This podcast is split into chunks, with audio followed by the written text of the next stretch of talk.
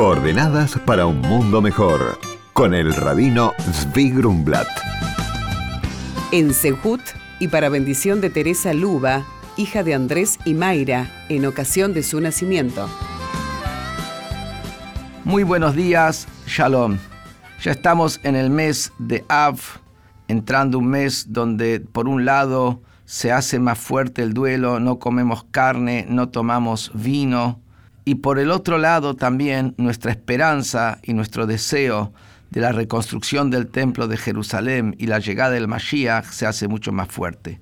Por eso también quiero mencionar algo sobre el templo de Jerusalén y especialmente del Maimónides, que en estos días se concluye el estudio diario, el ciclo anual del estudio de tres capítulos diarios de Maimónides. Maimónides en su código, en las leyes donde trae las medidas del templo de Jerusalén, nos cuenta algo que es muy interesante y muchísima gente desconoce. En el templo de Jerusalén, en el primero, ahí se encontraba el arca con las tablas de la ley que recibió Moisés en el monte Sinaí, las quebradas y las segundas tablas que estaban íntegras. Junto con eso se encontraba el bastón de Aarón que mostraba la veracidad de su sacerdocio. Se encontraba un frasquito con la maná que cayó del cielo durante 40 años. Nos cuenta Maimónides que cuando el rey Salomón construyó el templo, sabía que se iba a destruir en cierto momento, por profecía. Por eso, de un principio, construyó una cámara para el arca y estos otros elementos que lo acompañaban con las tablas de la ley, una cámara que está en los túneles profundos abajo del templo. Es decir, el templo tenía como dos lugares para el arca de la ley. Un lugar que estaba arriba, revelado, lo que se llama en hebreo Kodesh HaKodashim, traducido en castellano el santuario del santo de los santos, donde entraba el sumo sacerdote una vez por año nada más que en el día de Yom Kippur. Pero tenía un segundo recinto, que era un recinto oculto, donde se encuentra el arca con las tablas de la ley hasta el día de hoy. Lo que quiere decir que en esencia el núcleo del templo nunca se destruyó.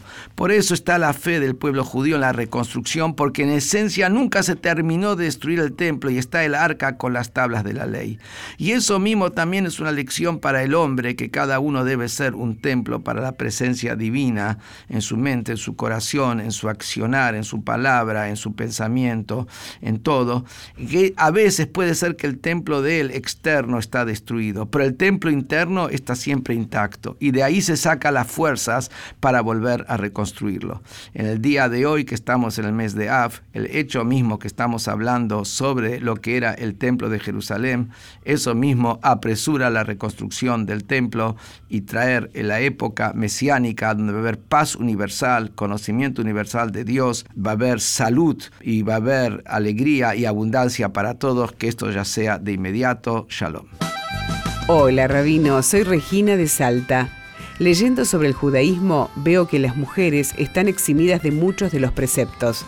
¿A qué se debe esta diferencia? Hola Regina, responde el rabino. La mujer está eximida de la mayoría de los preceptos que deben ser cumplidas en un horario en particular, como ser colocarse tefilín, usar tzitzit, comer en la azúcar, entre otras. La explicación más común es que las mujeres, a quienes Dios dotó de cualidades vitales para criar y nutrir con amor a los hijos, a menudo están ocupadas con sus deberes familiares y no es realista esperar que estén disponibles para cumplir mitzvot que deben realizarse en un momento específico. En la tradición judía, criar hijos es considerado una de las formas más elevadas de servir a Dios, crucial para la continuidad de nuestro pueblo y la Torá.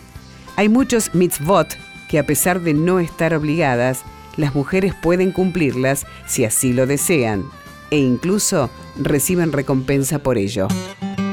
Por consultas al rabino pueden escribirnos a coordenadas@jabad.org.ar. Coordenadas para un mundo mejor con el rabino Zvi Grumblat. Shalom y Yabuatov.